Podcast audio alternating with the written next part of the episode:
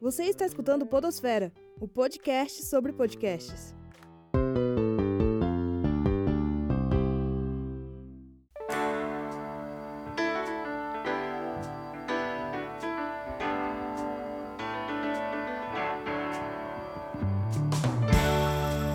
Olá, bom dia, boa tarde, boa noite. Não sei em que horário essa aula vai ser ouvida. Essa aula não, essa conversa, na verdade.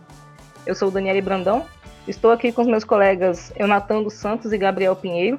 Nós somos alunos da disciplina de podcast da Faculdade de Comunicação da Universidade de Brasília. E o texto que nós vamos discutir é Do Rádio ao Podcast, as novas práticas de produção e consumo de áudio, que foi escrito pelo professor Eduardo Vicente, da Escola de Comunicações e Artes da Universidade de São Paulo. Olá, gente. Opa, olá, tudo bem? Opa, tudo bem? Aqui é o Gabriel.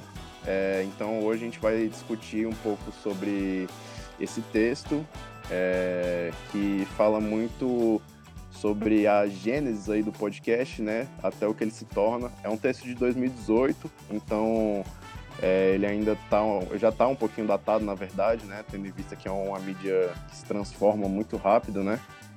Mas a gente vai discutir isso e o tema proposto para essa conversa são novas formas de produção, de, é, novas formas de produção e consumo de áudio.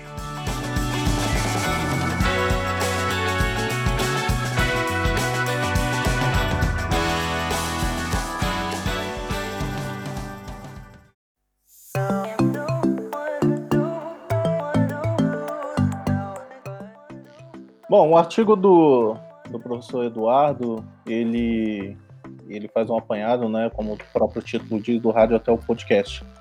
E a primeira vez que esse termo, na verdade o termo podcasting foi, foi dito, foi em 2004, num, numa publicação do The Guardian, um jornal britânico, uh, chamada Audible Revolution, de autoria de Ben Hammersley. E foi nesse momento né, que surge esse, esse termo. E até no, no nesse artigo, nesse texto do, do Emerson, ele fala que está tudo preparado, né, que o ambiente está todo preparado para um boom do rádio amador. E aí ele pergunta do que, que chamaríamos isso, né? Ele até sugere audioblog, podcasting.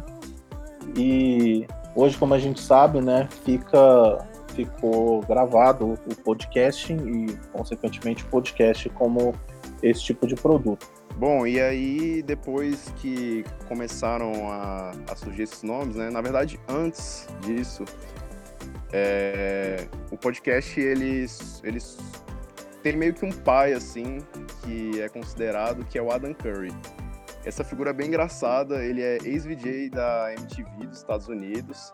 É, alguns fatos curiosos sobre ele. Ele foi o cara que criou o site da MTV. Ele foi o, o, o primeiro pessoa a fazer isso.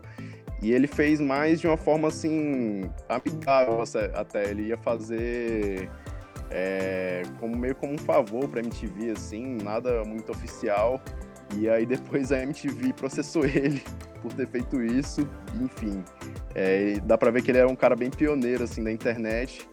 E, assim, ele foi o primeiro cara, um dos primeiros caras a produzir podcasts. Ele tinha uma produção chamada Daily Source Code, que é, foi lançada lá pelo, pelo começo dos anos 2000.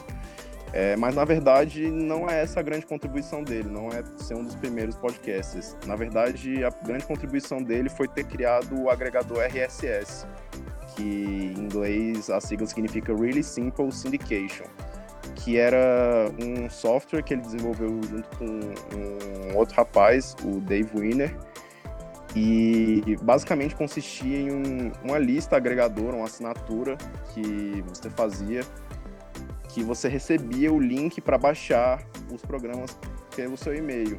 Isso revolucionou o podcast porque aí a pessoa não precisava mais acessar o site do programa, nem procurar. Os programas já eram enviados automaticamente, a pessoa só tinha que estar tá online e baixar. E isso foi muito revolucionário na época. É, inclusive, na época não tinha todos esses agregadores, né, esses sites. Era muito comum usar o iTunes e como na época a grande tecnologia era o iPod, né? É, que foi o que democratizou é, o áudio para pequenos aparelhos, né? Aparelhos portáteis. O termo podcast meio que surgiu disso, né? iPod, podcasting. E, e aí ficou esse nome até hoje. É, esse termo, né, do, do podcasting, é, Gabriel, ele até vem do, da, se você falou do RSS, né, que é basicamente uma assinatura de conteúdo, né, você recebe o conteúdo que é produzido e, e, justamente essa, esse, esse esquema, né, essa assinatura, essa prática de, de assinar esses conteúdos, de receber por RSS, que teve esse nome de podcasting, né, uhum. que, que depois vem, né, é. do, como você falou, né, do iPod com broadcast e podcast. Uhum. É, e é engraçado também porque, assim, é, de novo, essa questão do RSS que é a questão fundamental, né? Porque até no próprio texto ele aponta que existiam outros programas de áudio que já estavam sendo produzidos e disponibilizados para a internet nessa época. Ele até cita aqui um programa da, de uma empresa chamada Audible, que existe até hoje. É, é ela publica audiobooks mas realmente foi esse sistema que revolucionou tudo. É, e, e revolucionou, né, no momento, como ele fala lá no, no texto lá do início do Hammersley, que o terreno estava pronto, né, e realmente estava, né, porque foi no boom do, dos tocadores portáteis de MP3, então é, provavelmente não da época de vocês, mas na minha época era um disquinho, se você quisesse ter uma música com certa qualidade, você andava com aquele negócio do tamanho, no, no, assim, no mínimo do tamanho da palma da sua mão, é, com um monte de CD na mochila, trocando CD e tal. E eu lembro que quando surgiu o MP3, claro que para eu ter acesso a um iPod, eu, assim, eu nunca tive um iPod, mas a primeira vez que eu vi um tocador de MP3 daqueles mais, é, digamos, genéricos, é, era realmente uma coisa incrível. Caramba, você tem 256 mega para colocar caramba, 50 músicas, uau! E realmente era uma, uma, uma, era uma mudança, uma revolução na forma de consumir a música.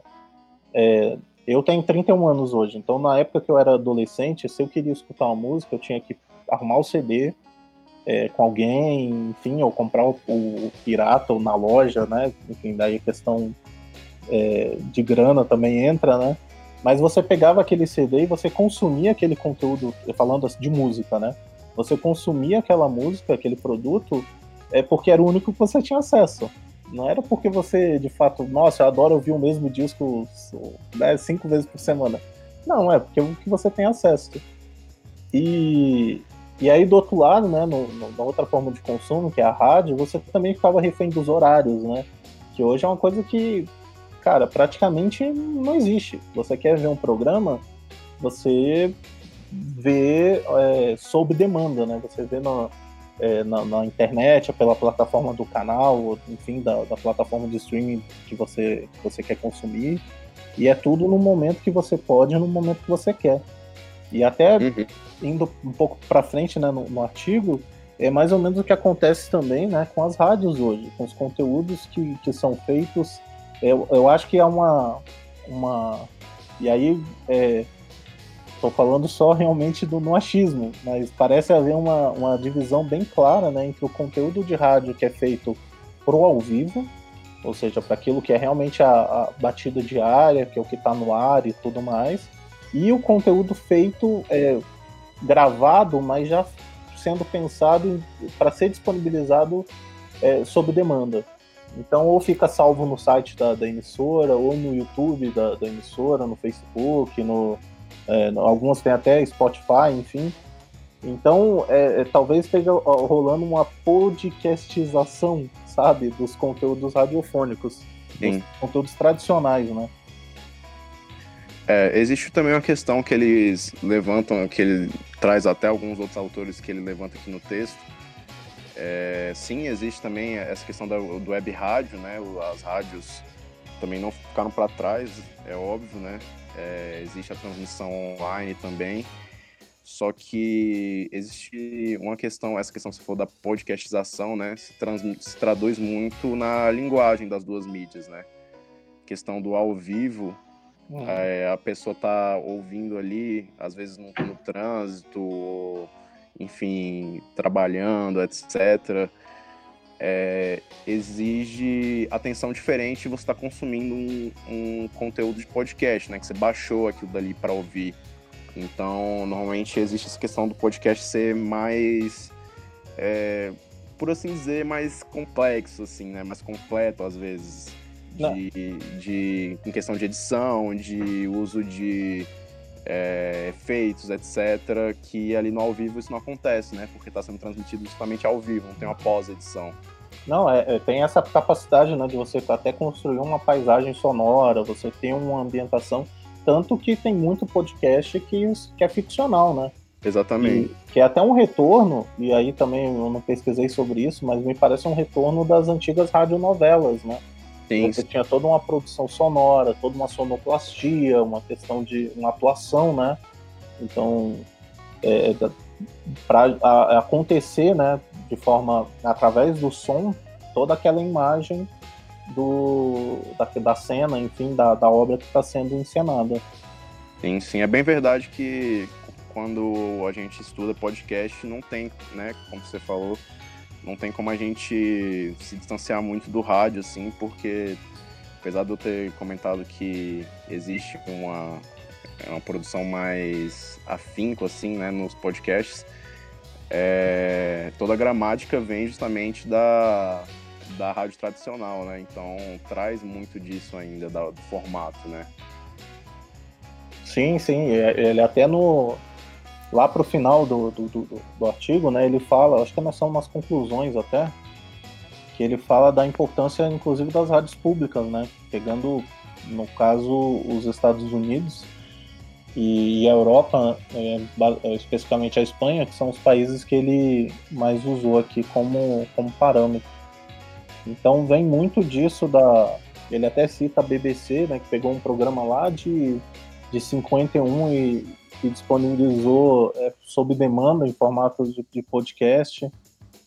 É, aqui, é uma radionovela que era veiculada desde 51. Então, assim, são conteúdos é, muito antigos, né, muito velhos, que retomam, que tem uma nova, uma nova vida, uma, uma nova possibilidade de, de, de, acesso de novos ouvintes e que no, no, no rádio, né, no, no, no dial, como chamam, né, no ar, não teria essa possibilidade, né? Você não imagina uma, uma rádio hoje, enfim, a Rádio Globo, por exemplo, sei lá, e botando uma radionovela né, no ar. Não, não, não, existe essa possibilidade.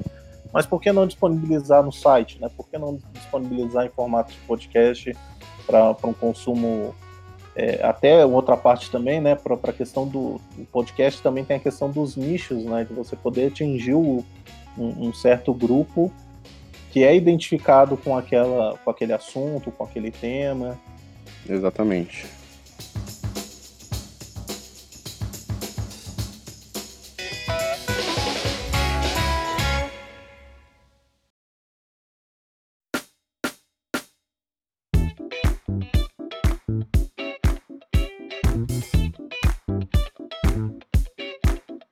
Você, Dani, o que, que tem a dizer sobre tudo isso, todo esse universo sonoro que estamos discutindo?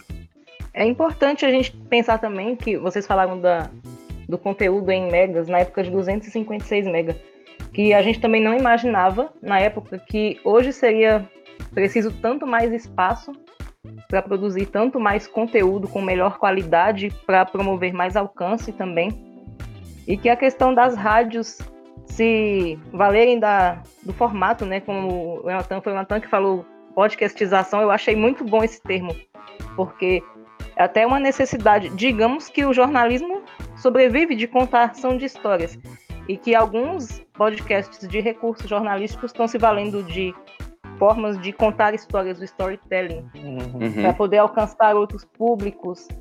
A, talvez público, inclusive, que não consuma mais o rádio tradicional, que não consuma mais rádios all news, por exemplo, como é o caso da CBN, como é o caso da, da Jovem Pan, e mesmo rádios populares, como a própria Rádio Globo, que inclusive já está cessando suas atividades em algumas praças, é tentando se adaptar a um novo tempo radiofônico que esbarra muitas vezes em falta de adaptação dos próprios gestores, não tanto dos profissionais, porque esses já acompanharam toda a evolução do meio rádio até a chegada e o alcance cada vez maior dos podcasts. Mas os gestores insistem em ficar parados no tempo e deixar o veículo ao mesmo tempo afundar, por assim dizer.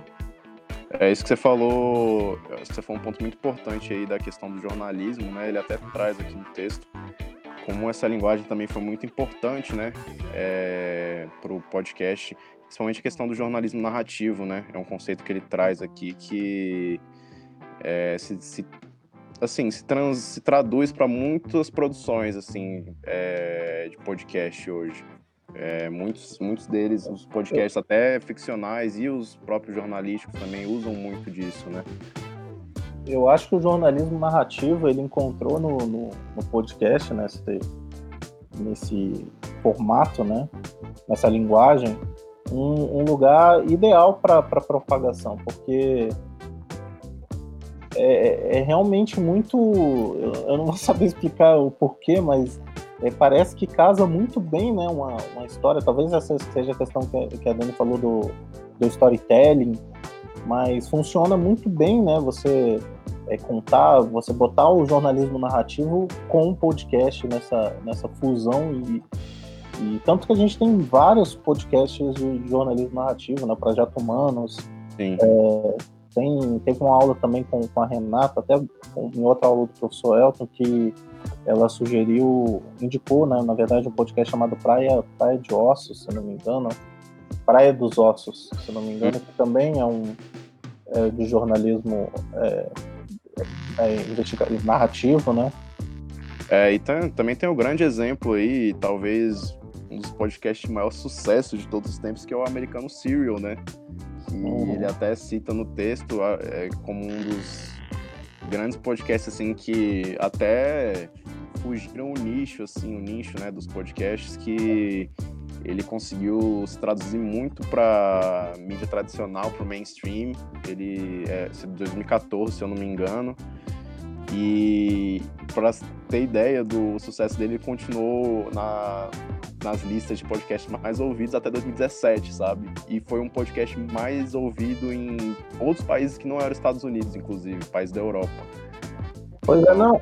Esse, esse processo de, do, do, do podcast ele sair e ir já para o meio visual, né? Você falou desse, tem o Homecoming também, que era um podcast, ou é, enfim, eu não acompanho, virou uma série da Amazon Prime, que a primeira temporada tem inclusive a Julia Roberts no, no elenco, então.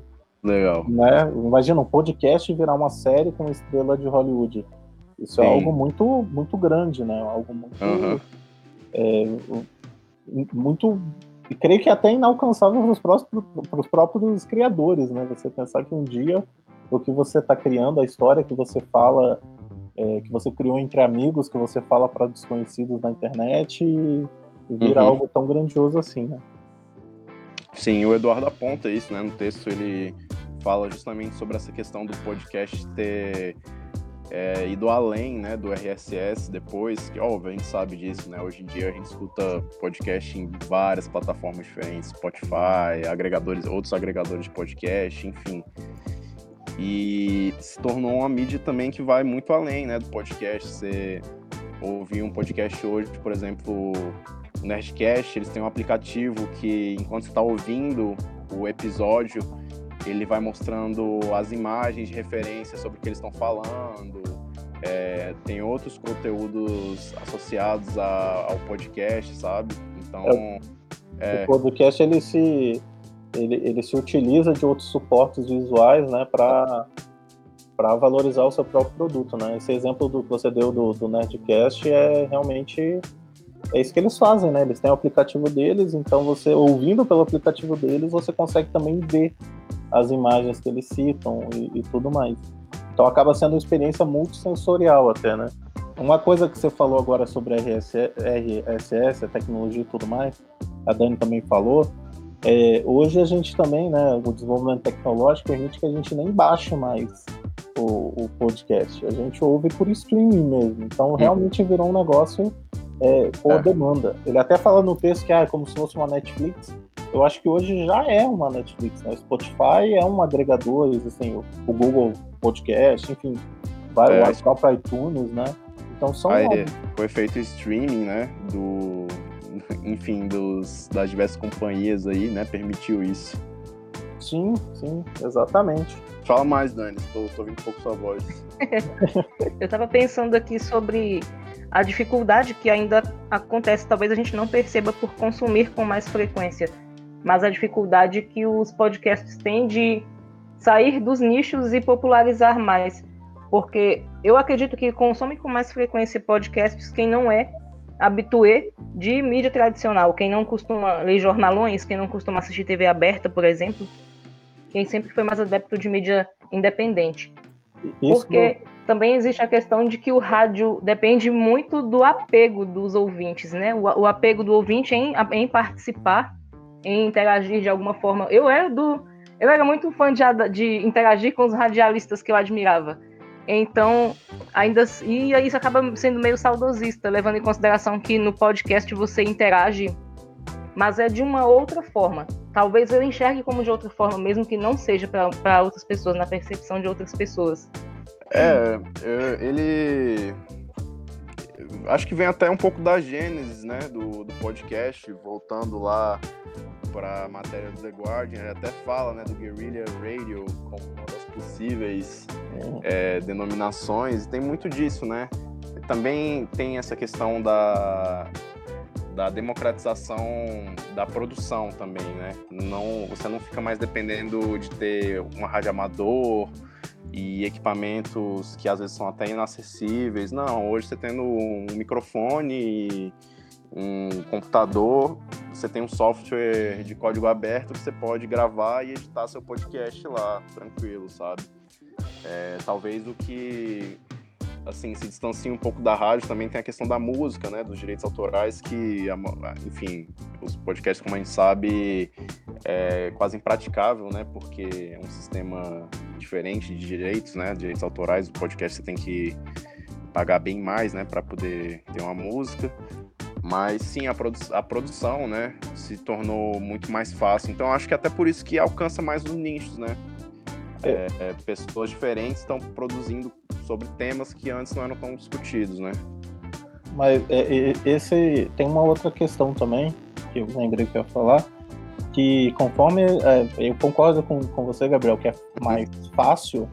Entretanto, é, como começa, como o podcast já está num, num, nível de consumo muito alto, no, no nível profissional, então a gente tem grandes empresas já trabalhando com podcast, a própria Globo tem podcasts dos seus jornalistas, enfim.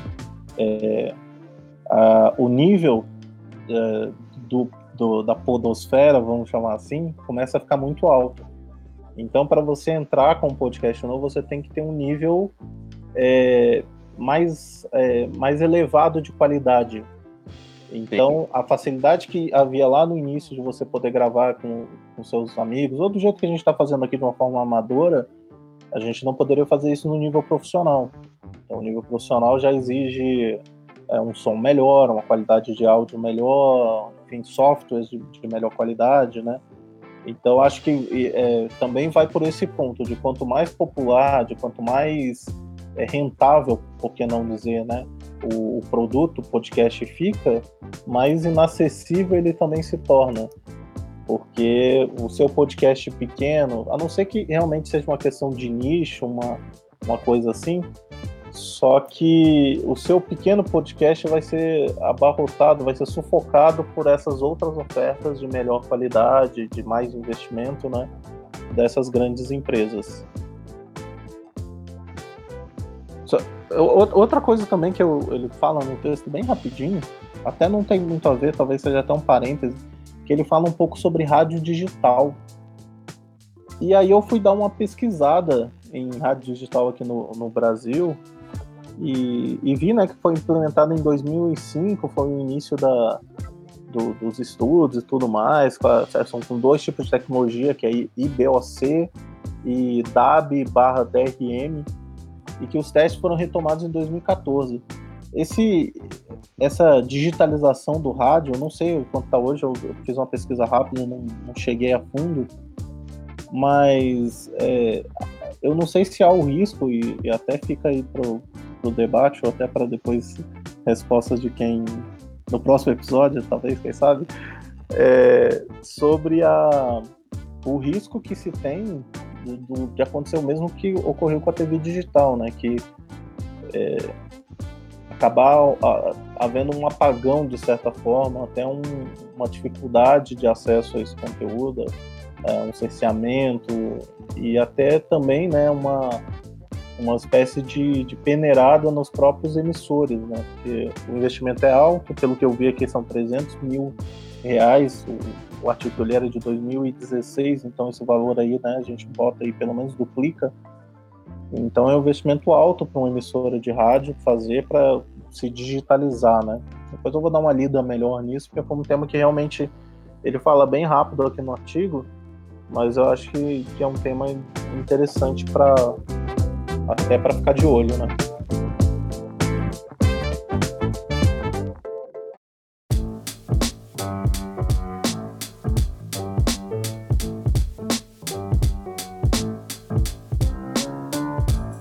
que nisso tudo, por mais que agora tenham formas definidas, por assim dizer, de se fazer podcast, a forma de produzir, começou de forma literalmente independente, sem muitos segredos, sem muitas técnicas mirabolantes, apenas um equipamento simples de gravação, edição básica. E talvez seja esse o melhor ponto de favorecimento que, eu acredito que deva ser usado em favor da, de, uma, de uma maior divulgação de podcast, de um maior estímulo de produção também. Bom, então, alinhando aqui com o que a Dani falou, eu vou primeiro puxar um pouco uma questão, reiterar uma questão que ele também, o autor também reitera no final do texto, né? Que é. Cadê? a questão da não instantaneidade dos podcasts, né? Que você pode ouvir eles quando você quiser, é, onde você quiser, na, depois de anos você pode ouvir um podcast, você pode ouvir ele no dia que for lançado, enfim. E isso é uma das questões que mais contribui, né, para justamente essa questão da produção, de ser é, um produto mais bem elaborado, de repente mais bem finalizado do que um programa de rádio ao vivo. Isso é uma das grandes diferenças, né, do podcast para a rádio tradicional. É, e alinhando muito com isso da, que a Dani falou da produção, eu vou aqui até ler rapidamente o texto que um trecho do texto que ele traz do Bertolt Brecht, que é uma das pessoas mais incríveis aí quando se fala de rádio, né? Ele fala justamente sobre essa questão da produção e da do consumo do produto sonoro e ele fala seria o mais admirável aparato de comunicação que se poderia conceber na vida pública.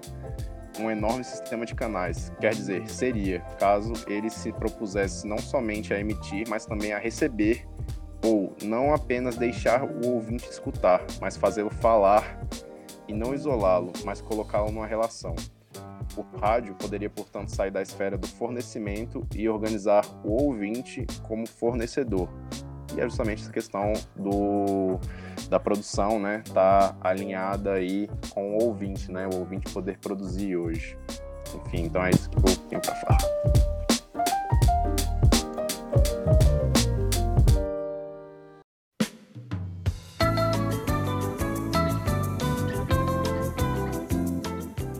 Não, eu acho que com essa fala do Brecht, acho que a gente pode finalizar, né? Para finalizar bem. O que, o que, vou falar depois disso, né? Acabar estourando a boca do balão aí, né? Bom, gente, acho que é isso, né? Acho que, é, enfim, para uma experiência amadora, eu espero que a qualidade tenha ficado uh, satisfatória. É, o conteúdo, acho que todos, eu falo por todos, né? Todos estão meio nervosos. Talvez a Dani esteja mais tranquila, porque ela tem uma voz boa, ela fala bem. Mas eu tô aqui, tô, tô, suando bastante aqui, tô bem eu nervoso. tô brincando com o fio do fone aqui, eu espero que não tenha dado nenhum problema aí na captação do áudio. Mas, então beleza, gente. Um forte abraço, muito obrigado. E um bom dia, boa tarde, boa noite para todos. Falou. Cara, é isso aí, galera. Obrigada pela atenção e até Uma próxima.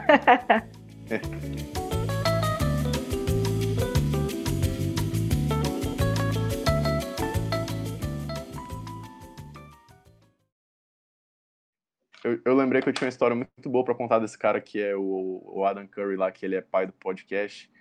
No, eu fui pesquisar ele no, no Wikipedia dele e tem um fato muito engraçado que ele, ele, ele mesmo editou a página de podcast da Wikipedia em 2007, parece, para ficar parecendo que ele tinha inventado. e aí, tipo, pegaram Isso é corajoso. Muito. E aí pegaram ele no pulo e ele falou que ele não sabia mexer no Wikipedia. Caraca. Muito bom. Mas enfim, é isso. Este foi mais um episódio do Podosfera, uma produção experimental para a matéria podcast da Faculdade de Comunicação da Universidade de Brasília. Pesquisa, produção e apresentação é o Natan Bernardo, Daniele Brandão e Gabriel Pinheiro. Orientação professor Elton Bruno Pinheiro. Apoio Lab Áudio UNB.